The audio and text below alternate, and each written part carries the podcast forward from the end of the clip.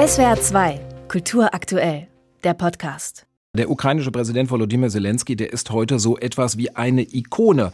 Der Mann mit dem Vollbart im Armeepullover, ständig auf Reisen, ständig damit beschäftigt, internationale Unterstützung für sein Land zu gewinnen im Kampf gegen die mörderische russische Aggression. Wer ist dieser Mann eigentlich, von dem wir ja bis heute relativ wenig wissen? Der Journalist Simon Schuster vom Magazin Time hat ein Buch über Zelensky geschrieben. Gestern ist es herausgekommen, eine international beachtete Neuerscheinung. Schuster Schuster kennt Zelensky persönlich, hat ihn aus der Nähe beobachtet und einen erstaunlich selbstreflektierten Menschen erlebt. Hier mal ein Zitat aus dem Buch. Am Ende des ersten Kriegssommers kam der Chef der ukrainischen Post in Zelenskys Büro, zeigte ihm einen Entwurf für eine neue Briefmarke und bot an, diese rechtzeitig zum Unabhängigkeitstag im August herauszugeben. Die Marke zeigte das Gesicht des Präsidenten in blau-gelben Tönen, galant und monumental, mit Kriegswaffen im Hintergrund. Zelensky fuhr zusammen und klappte die Mappe zu. Es ist jetzt nicht der richtige Zeitpunkt, um einen Personenkult zu beginnen.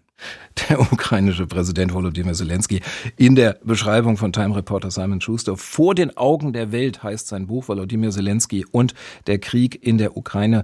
Russland-Korrespondent Thomas Franke hat es gelesen. Guten Morgen, Herr Franke. Guten Morgen. Das klingt ja, als hätte Simon Schuster wirklich direkt neben dem ukrainischen Präsidenten gestanden. Wie nah war er denn wirklich dran? Ja, er hat daneben gestanden und das merkt man dem Buch auch richtig an. Er war so richtig dran. Er war mit ihnen im Bunker, er war bei seiner Familie zu Besuch, war mit denen im Auto, hat Zelensky an die Front begleitet, war dabei, als Zelensky in die USA gefahren ist, um da um Waffen zu betteln und sich hat feiern lassen. Ähm, er war in Berlin dabei bei einem Treffen mit Olaf Scholz. Dem Treffen ist sogar ein Abschnitt in dem Buch gewidmet, was ich äh, beeindruckend finde, dass Scholz einen eigenen Abschnitt gekriegt hat. Und Schuster schreibt da, Scholz habe ihn an das Buch von Musil, der Mann ohne Eigenschaften erinnert. Und, und schreibt dann, das finde ich spannend, was angeblich auch Scholz Lieblingsbuch sein soll. und äh, in allem, was, was Schuster schreibt, das ist, ist sehr lebendig, sehr spannend, sehr dicht dran, sehr gut geschrieben. Also über Olaf Scholz und den Mann ohne Eigenschaften müssen wir bei anderer Gelegenheit nochmal sprechen. Absolut, jetzt ist, ist ja Thema, ja im Grunde die Administration von Präsident Zelensky seit zwei Jahren in einem Ausnahmezustand, eben im Krieg. Das ist ja auch eine extreme Belastung für alle Beteiligten. Welche Beobachtungen hat Schuster denn da gemacht? Naja, als Zelensky im Frühjahr 2019 Präsident wurde, lief der Krieg Russlands in der Ukraine im Donbass bereits ja seit fünf Jahren. Und Zelensky kannte das, war dann mal mit seiner Schauspielergruppe im Donbass zum Frontbesuch, hat da Theater gespielt. Ähm, und wir erfahren auch, dass Zelensky und seine Mitarbeiter dann verängstigt waren von der Machtfülle, die sie plötzlich hatten, die die Wähler ihnen da übertragen hatten. Und als sei das alles nicht stressig genug, kam dann natürlich gleich die Corona-Pandemie dazu. Und ähm, dann im Februar 22 hub Russland an, die Ukraine final quasi zu vernichten, hat das ja auch so angekündigt. Und plötzlich hatte dieser Komödiant, Schauspieler die Verantwortung für die bloße Existenz einer unabhängigen Ukraine.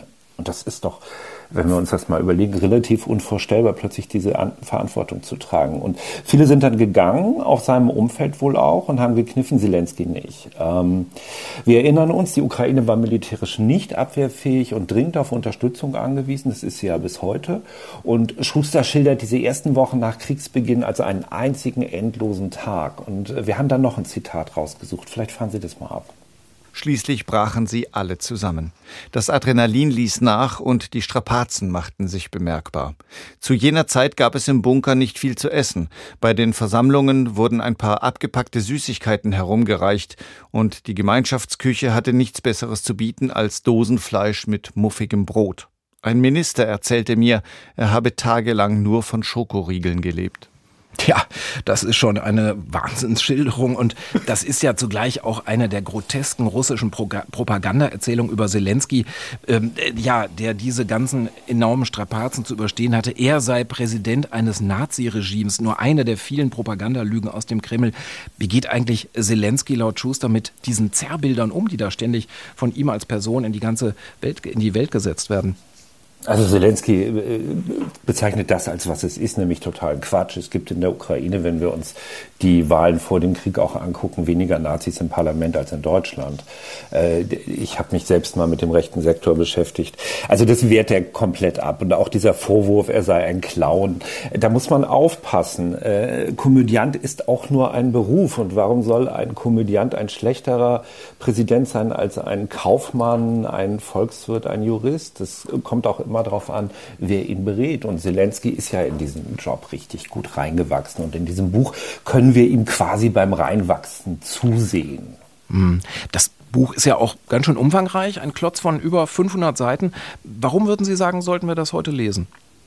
Weil es Einblicke gibt, ja. Also ähm, man, man kommt diesem Zelensky, der ja auch eine spannende Type ist, sehr nah und man kann erfahren, wie Menschen in solchen Situationen reagieren. Also Zelensky kommt in dem Buch von Schuster ziemlich gut weg und natürlich besteht die Gefahr, wenn jemand so dicht dran ist, dass er da so eine Gefälligkeitsbiografie geschrieben hat. Und ich habe mich das zwischendurch auch gefragt, warum mir das so gut gefällt. Aber es gefällt mir so gut und ich glaube nicht, dass Schuster eine Gefälligkeitsbiografie geschrieben hat. Ich finde, unter den Büchern über Zelensky die so in den letzten Jahren erschienen ist, ist das wirklich das Beste und das auch durchdachteste dieser Bücher. Und eben wegen dieses Bogens, den er schließ, äh, sch, äh, äh, schlägt, diese Mischung aus Privatem und Geopolitik, er zeichnet das alles nochmal nach, von dieser großen Ohnmacht, äh, die Zelensky in Aufbruch äh, mhm. umgewandelt hat, ja, über die grausamen Massaker in den Vororten von Kiew, die Vernichtung Mariupols, die Betteleien, zu denen er gezwungen ist, um das Land Land verteidigen mhm. zu können, die Sorge um die Kinder, um die Mitarbeiter.